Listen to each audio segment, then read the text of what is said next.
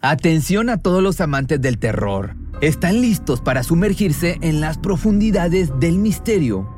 Pues les presento Archivos Perdidos, el podcast que explora las historias más escalofriantes de México. Archivos Perdidos no es solo otro podcast de horror, es una experiencia única que te lleva de la mano a través de historias como si estuvieras ahí mismo, viviendo los eventos junto con los protagonistas. La producción del podcast es impecable, con una narración cautivadora, efectos de sonido envolventes y una música que te sumerge en cada narración. Y si has vivido algo inexplicable, envía tu historia al correo archivosperdidos.genuinamedia.com y únete en este viaje a lo desconocido. Y no olvides también seguirlos en Spotify y Apple Podcast para no perderte ningún episodio. En resumen, si eres un amante de los misterios y las historias intrigantes, Archivos Perdidos es una adición, un complemento obligatorio a tu lista de reproducción. ¿No se merece tu familia lo mejor? Entonces, ¿por qué no los mejores huevos? Ahora, Egglands Best están disponibles en deliciosas opciones. Huevos clásicos, de gallina libre de jaula y orgánicos de Egglands, que ofrecen un sabor más delicioso y fresco de granja que le encantará a tu familia. En comparación con los huevos ordinarios, Egglands Best contiene la mejor nutrición como 6 veces más vitamina D, 10 veces más vitamina E y el doble de omega 3 y B12. Solo Egglands Best. Mejor sabor, mejor nutrición, mejores huevos. Visita egglandsbest.com para más información. Dispuesta a todo con tal de no renunciar a la enorme fortuna de su esposo, un millonario heredero de familia poderosa fue capaz de borrar del mapa a quien tuviera las agallas de interponerse en su camino. Esta es la trágica historia de la familia Novak, dueña de un enorme imperio en el ámbito de la construcción de hoteles. Llegaron a albergar figuras como Elvis Presley, Frank Sinatra, Lucy Ball y más personalidades sumamente importantes tanto en el medio artístico como en el negocio, incluyendo a la mafia. Sin embargo, su suerte cambió cuando a la vida del único heredero llegó una mujer cuya ambición no tenía límites y se encargó de enviar al otro mundo a quien pudiera impedir que la fortuna se le fuera de las manos. Toda riqueza, excentricidades y excesos iniciaron con Beck Novak Sr., nacido en Nueva York en el año de 1907. Un hombre emprendedor e inteligente que amasó su fortuna por medio del trabajo, esfuerzo y la fama de no tener escrúpulos para los negocios. Estuvo casado con Beda Morris hasta el año de 1951, cuando luego de un hijo adoptivo y una relación fallida, decidieron separarse. Del divorcio se le cedió a la mujer un terreno de aproximadamente mil metros cuadrados, justo donde el Hotel San Susi había tenido su mejor época. Rápidamente el adinerado hombre dio vuelta de página conociendo a otra chica, Bernice Mildred Stempel, tan hermosa y glamurosa, ex modelo de una prestigiosa marca de refresco y, en algunas ocasiones, musa para el pintor Salvador Dalí. Ambos, amantes de la buena vida y los lujos, quedaron flechados el uno con el otro. Pronto se casaron y pasaron a disfrutar de uno de los mejores momentos económicos como pareja, ya que aunque Novak Sr. había construido varios hoteles, fue hasta 1952 cuando hizo la mejor inversión de su vida. Adquirió la mansión de Harvey Firestone ubicada en North Beach, en Miami. Tenía grandes planes para las ocho hectáreas que le rodeaban. Construiría un majestuoso hotel que regresaría su inversión con creces. Contrató al arquitecto Maurice Lapidus para poner manos a la obra y dos años después el Hotel Fontainebleau estaba terminado. Inaugurado el 20 de diciembre de 1954, poseía amplias instalaciones como dos discotecas, restaurantes, bares, vista al mar, salas de convenciones y una admirable escalera imitando a la Ópera de París. Meramente vistosa pues no conducía hacia ningún lado. Un éxito sin precedentes y rápidamente convertido en un icono majestuoso de Miami Beach, donde se comenzaron a formar historias de toda índole, negocios turbios y visitas de grandes figuras del medio del espectáculo. La pareja estelar, disfrutando de la mejor época de su vida, era entrevistada y fotografiada en las impresionantes instalaciones de su hotel, sobre todo en su tan querido lobby con alrededor de 1.600 metros cuadrados embellecido con jardines perfectamente diseñados imitando a los de Versalles. Una de las estrellas asiduas al lugar y amigo de la pareja era Frank Sinatra. Se le podía ver y escuchar cantar como invitado especial de los Novak. Para 1956 se convirtieron en padres del llamado Ben Novak Jr. la llegada de su único hijo que llevaría una vida solitaria criado por niñeras y tomando como ejemplo la personalidad de su padre, un hombre cuyo ejemplo se valía de romances extramatrimoniales y una relación tóxica con su esposa. A pesar de que en realidad él y Berenice se amaban intensamente, ella no pudo tolerar una infidelidad tras otra, de modo que un día tomó sus cosas, excepto a su hijo, y se marchó. Pero esta separación no duró demasiado, ya que el hombre no soportó estar tan lejos de ella, así que retomaron la relación por un tiempo más hasta que entonces fue Berenice quien tuvo un romance ocasionando el divorcio definitivo en 1966. En esta ocasión, Ben Jr. se fue con su madre mientras que su padre se quedó engrandeciendo sus riquezas, pero sin el apoyo de su exmujer, quien ciertamente era la cara amable que conseguía los financiamientos. Esto comenzó a ser un declive monetario e incapaz de construir nuevos hoteles, decidió hipotecar sucesivamente el Fontainebleau. Ben Jr.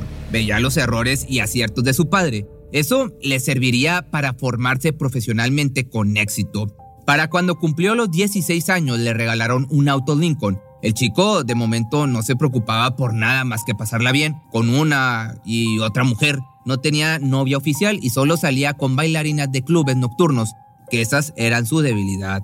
Nada perdido, por cierto. Así transcurrió su adolescencia hasta que a sus 20 años, en 1976, conoció a Jill Campion, una ex corista hermosa, alta y con un porte imponente. El joven quedó asombrado con ella, pero al no saber cómo pedirle una cita formal a una chica, se le ocurrió proponerle una falsa entrevista de trabajo. Para ese entonces se cree que había desarrollado un gusto desmesurado por los pechos grandes. Tenía quizá algunos traumas que adquirió por haber observado la vida descontrolada de su padre tantos años. Sin embargo, nada de los gustos personales que pudiera tenerse interponían en su vida como emprendedor, eso sí. Era muy dedicado a su trabajo y labores en el hotel. Se desconoce si estaba al tanto de los financiamientos ilegales de su padre o de la cantidad de sustancias ilegales que se manejaba al interior. Lo cierto es que de ahí aprendió tanto como pudo hasta que fue testigo de la caída del imperio que se veía venir de hace tiempo. El hotel quebró en el año de 1977 y quien se ofreció a comprarlo fue Sinatra, una propuesta sumamente desagradable para el dueño, puesto que era su tesoro más preciado y le costaría mucho renunciar a él, aunque en realidad era algo inevitable por lo que terminó vendiéndolo por la cantidad de 27 millones de dólares, los equivalentes hoy en día a 116 millones. El panorama no era el mejor para el futuro de Benico, pero esto no se dejó vencer tan fácilmente sacándole el mejor provecho a los contactos que había reunido a lo largo de varios años. Pronto fue contratado en la empresa Amway, donde se dedicó a organizar grandes convenciones, dando un primer paso a su éxito como empresario. A la par seguía involucrado en un romance con Jill Campion. No obstante, lejos de ser un hombre romántico y amoroso, exigía diariamente a su pareja a lucirse en su alto del tiempo. Era prácticamente un requisito mantenerse delgada y vestir con atuendos provocadores. Incluso se atrevió a convencerla de tomar pastillas para mantenerse en su peso ideal o más por debajo de eso. Haciéndose de una fama similar a la de su padre como mentiroso, mujeriego e infiel, también adoptó otro tipo de conductas autodestructivas, consumiendo, ya sabes de cuál me refiero. Su forma de vida no era la ideal y su relación tampoco se consideraba la mejor para su madre. Berenice creía que Jill era muy poca cosa para su querido hijo, algo que la pareja pasó por alto uniendo sus vidas en matrimonio en el año de 1979. Dicho casamiento empezó con el pie izquierdo, ya que la recién esposa se decepcionó de su cónyuge con una confesión hecha por él mismo. Resultó que en realidad era cinco años más chico de lo que le había dicho, lo que ciertamente también era falso, ya que el número correcto era ocho años menor. Las decepciones no pararon ahí. Con el paso del tiempo, su suegra Berenice se entrometió en el matrimonio convenciendo a su hijo de que no comprara ninguna casa para que Jude no apareciera en la escritura. Con tantas problemáticas en la relación, todo, pues finalmente culminó con un divorcio en el año de 1981, que la mujer solo recibió la escasa cantidad de 12 mil dólares. Al cabo de la separación, Ben Jr. adquirió una propiedad cerca de su madre y se mudó, Pronto le surgió la inquietud de ser detective y combinó sus actividades para Amway con colaboraciones voluntarias en el departamento de Miami Beach. Las cosas se mantuvieron estables por un tiempo hasta que a sus 27 años, en 1983, llegó a su vida una mujer que lo enamoró al instante. Era una bailarina nudista que conoció en un club nocturno en Hialeah. Su cabello platinado y apariencia exuberante le robó el aliento. Cuando él se le acercó le dijo que su nombre era Silvia, originaria de Ecuador. La chica pasó de largo el interés del joven hasta que otras mujeres le contaron de quién se trataba. Heredero, millonario, emprendedor y empresario atestado de fortuna. Fue justo ese momento donde le surgió el amor, le brillaron los ojitos. Se acercó a él con una actitud más cariñosa, le contó sobre su vida e hizo énfasis en que su verdadero nombre era Narcisa Belis Pacheco, nacida en 1956, divorciada y con una hija de nombre May Abad. Con una vida difícil en la pobreza extrema, había emigrado de su país a Estados Unidos buscando un mejor futuro. Su vida como bailarina estaba a punto de llegar a su fin con el comienzo de su relación con un millonario cuya riqueza solo se haría más y más grande luego de que en 1984 Ben firmara un poder total para su hijo. Esto lo hizo sabiendo que su salud no mejoraría y en efecto falleció a los 78 años en el 1985. Dos años después, la pareja ya se había establecido viviendo juntos en una enorme casa. Con tanto dinero, adquirieron un lujoso yate y Ben comenzó a decirle a su pareja que, hiciera, que se hiciera una operación de senos para aumentar detalles. Te decía que tenía un trauma con esto, que así yo conozco varios también. Narcy había dado un giro de 360 grados pasando de vivir en la miseria a disfrutar de su estancia en una casa de 2.4 millones de dólares. No tardó nada en acostumbrarse a su nueva vida. Muy pronto la pareja estuvo lista para dar el siguiente paso. Decidieron casarse, una noticia que no fue de total agrado de Berenice, quien rápidamente exigió que se firmara un acuerdo prenupcial, el cual decía que en caso de divorciarse antes del décimo aniversario, Narcy no recibiría un solo dólar de su futuro esposo. Solo después de una década de matrimonio, podría ser acreedora de 65 mil dólares, 130 mil dólares en la actualidad, la madre del novio buscaba, obviamente, salvaguardar la fortuna de la familia y no quedó otra opción más que aceptar tales condiciones. Ambas mujeres nunca, obviamente, se llevaron bien, ya que la suegrita la consideraba muy poca cosa para su hijo, asegurando que le faltaba educación y que tenía un estilo muy vulgar. No obstante, con todos los inconvenientes, la boda se efectuó en diciembre de 1990. De esta forma, y sin perder el tiempo, la recién esposa se involucró en el negocio familiar. Había que tolerarse porque nadie daría su brazo a torcer e incluso la hija de May Abad fue incluida en las actividades laborales. La hijastra de Ben se convirtió en madre en 1991 por primera vez y en el 92 por segunda. La chica se llevaba mucho mejor con su abuelastra, Berenice, y con su propia madre, quien según ella no era una abuela cariñosa y pecaba de abusiva. Pasaban los años y en los negocios de la pareja siempre estaba de por medio la madre del hombre. Claramente no confiaba en su nuera, por eso intentaba vigilar de cerca los nuevos éxitos de su hijo, tanto como sus recientes adquisiciones, tales como una nueva mansión, un avión privado y una isla en las Bahamas. Tanta extravagancia transformó a Narcy poco a poco al grado de mentir sobre su procedencia asegurando que venía de una poderosa familia ecuatoriana y que se había mudado a Nueva York para estudiar diseño. También comenzó a cambiar su apariencia, oscureciendo su característica melena platinada por la que era muy criticada por su suegra. La verdadera cara de la mujer estaba a punto de revelarse. Cada día mostraba más señales de alerta que si bien se hubieran tomado en cuenta con mayor seriedad, quizás no hubiera llegado hasta el extremo del homicidio. Pasó de ser un de ser amable con los clientes a ser tan grosera y despiadada como lo era su esposo. Se convirtió en una persona sumamente insegura que temía perder a su pareja, más que por su amor por su dinero. Peleas y discusiones se multiplicaban entre los Novak, incluso en una ocasión, al calor del conflicto se persiguieron con sus autos en las calles. La mujer estaba perdiendo la cabeza con el miedo de que su marido le fuera infiel. Ya para 1999 surgió una escalofriante acusación Según Berenice, su nuera había intentado envenenarla introduciendo algo en su botella de agua que tenía en el trabajo. Nada se pudo comprobar, pero la mujer terminó en urgencias con su garganta cerrada. Lo extraño era que Ben también había pasado por algo similar luego de varias comidas hechas por su esposa. El hombre sabía a qué extremos podía llegar Narcy. Dijo a sus amigos que la situación con ella era muy peligrosa, pues la mujer era asidua a la práctica del vudú. Lo cierto era que no quería descubrir hasta qué punto era capaz de llegar. Tiempo después, por fin llegó el año 2000, justo se cumplía la década pactada para poder conseguir algo luego de un divorcio. Sin embargo, la ambición de la esposa había crecido tanto como su descaro a estas alturas ya le parecía poco dinero y se negó a dejar a su marido. Para el 2002 ocurrió algo verdaderamente siniestro. Era el 8 de junio y la pareja se dio cita en un restaurante mexicano. Nada parecía fuera de lo normal, por lo que de regreso a casa ambos se fueron a la cama.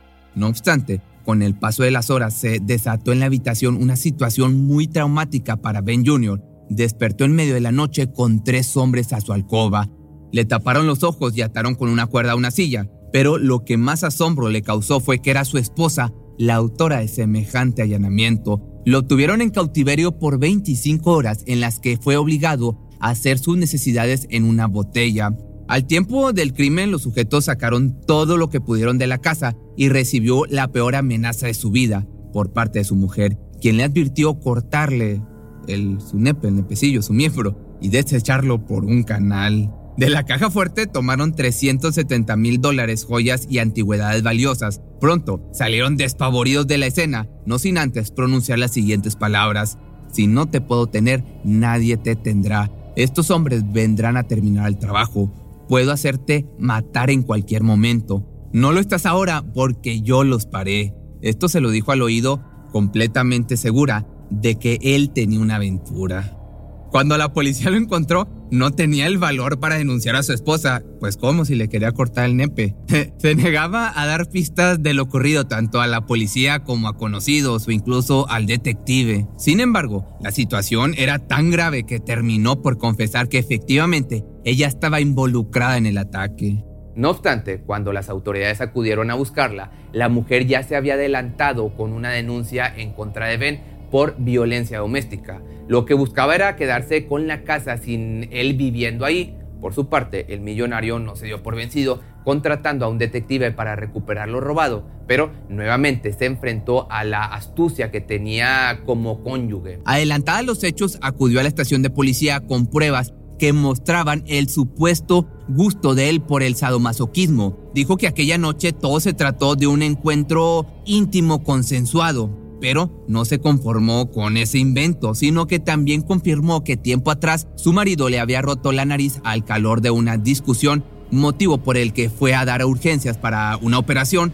solo que cuando despertó no solo tenía su nariz reconstruida, sino que además poseía nuevos implantes, aún más grandes que los anteriores, presuntamente en contra de su voluntad. Esta serie de acusaciones no se pudieron comprobar, pero sí fueron suficientes para que él retirara la denuncia en su contra y abstenerse de pedir el divorcio.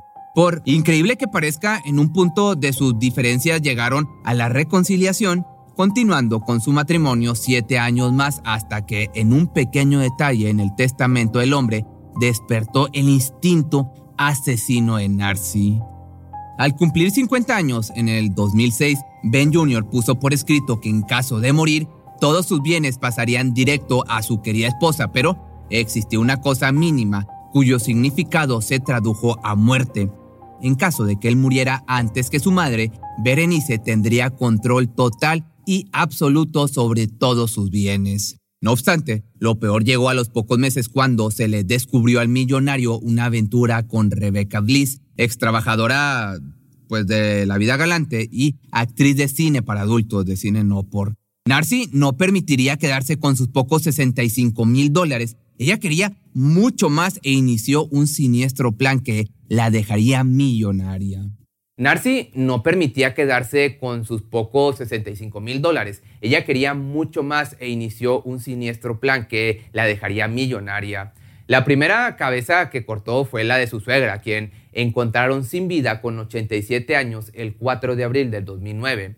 Su cuerpo se descubrió al interior de su garaje en su propia casa, ubicada en el 2757 de la calle 37 en Fort Lauderdale, esto es en Florida, en Estados Unidos. Rodeada de una cantidad de sangre muy inusual, su partida se atribuyó a un accidente debido a su avanzada edad. Se minimizó por completo el hecho de que su cuerpo presentara heridas masivas en su cabeza, una fractura de mandíbula y de un dedo. Nada se investigó posteriormente y junto con ella se enterró un terrible secreto, el cual, a pesar de haber levantado sospechas, nadie se atrevió a investigar más a fondo, ni siquiera su propio hijo. Lastimosamente, una alarma tan grande que de no haberse ignorado pudo evitarse una segunda muerte. Fue justamente Ben Novak Jr. quien el 12 de julio de ese mismo año apareció sin vida en el hotel Wright Town Hilton de Wright Brook, ubicado a 35 minutos de Manhattan. Junto a su esposa estaba alojado ahí por motivos laborales.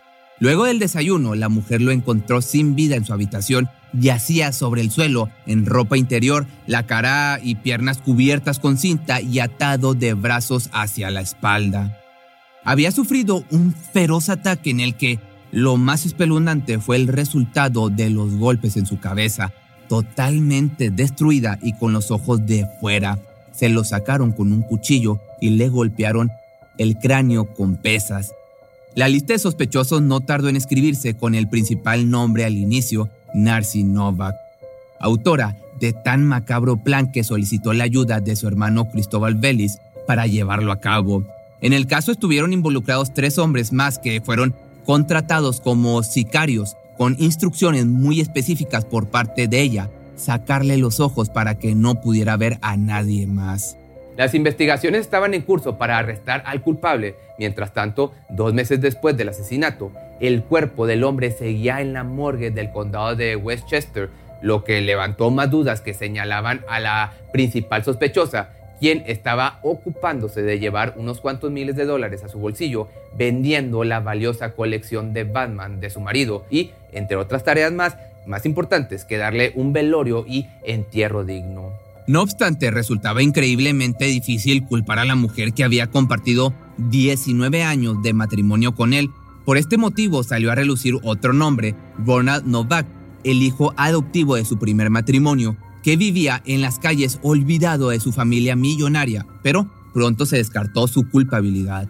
La extenuante investigación se extendió hasta el año del 2010, cuando finalmente el día 13 de julio Narcy Bellis fue arrestada junto con su hermano y sus demás cómplices. Esto no solo daría justicia al fallecimiento o a la muerte de Ben, sino que también sería la brecha que iniciaría otra investigación, la muerte de Berenice. Estaba ya esta mujer acorralada y con el testimonio de Rebecca Bliss, ex amante de su difunto esposo, solo se ahogó más en su culpabilidad me ofreció 10 mil dólares para que me apartara del camino y me dijo, si yo no lo tengo, ninguna otra mujer lo tendrá. Esta fue la declaración. Dicho testimonio junto al testimonio de Ben, que poco le beneficiaba, resultaron suficientes para sentenciarla el 16 de diciembre del año 2012 junto a su hermano en la Corte Federal de White Plains, esto en Nueva York no sin antes de librar un juicio en el que se dijeron cosas tan descabelladas por parte de ella, acusando a su propia hija de ser el cerebro detrás del crimen. Sin embargo, el tribunal apuntó que ella misma fue quien actuó motivada por el odio, la ambición y la venganza. Culpable por la muerte de Berenice y Ben Novak, fue encarcelada en la Correccional Federal de Tallahassee, en Florida, donde hasta el momento a sus 66 años cumple sentencia, olvidada del glamour y los lujos que alguna vez tuvo. En cuanto a la herencia que, tanto, que tanta disputa ocasionó, fue designada a su hija May Abad y a sus tres nietos. La ley decidió que la joven sería acreedora de 150 mil dólares y el resto se vería reflejado en inversiones de diferentes fideicomisos. Pero si te gustó este video no olvides seguirme en mis redes sociales y recuerda que también los puedes ver en Facebook. Voy unos días atrasado, pero igual ahí los puedes checar. Cuando el tráfico te sube la presión, nada mejor que una buena canción. Cuando las noticias ocupen tu atención, enfócate en lo que te alegra el corazón. Y cuando te sientas mal, un buen médico te ayuda a sanar. Sabemos que mantener tu salud es tu prioridad, también es la nuestra en Kaiser Permanente, donde trabajamos juntos para cuidar de todo lo que tú eres.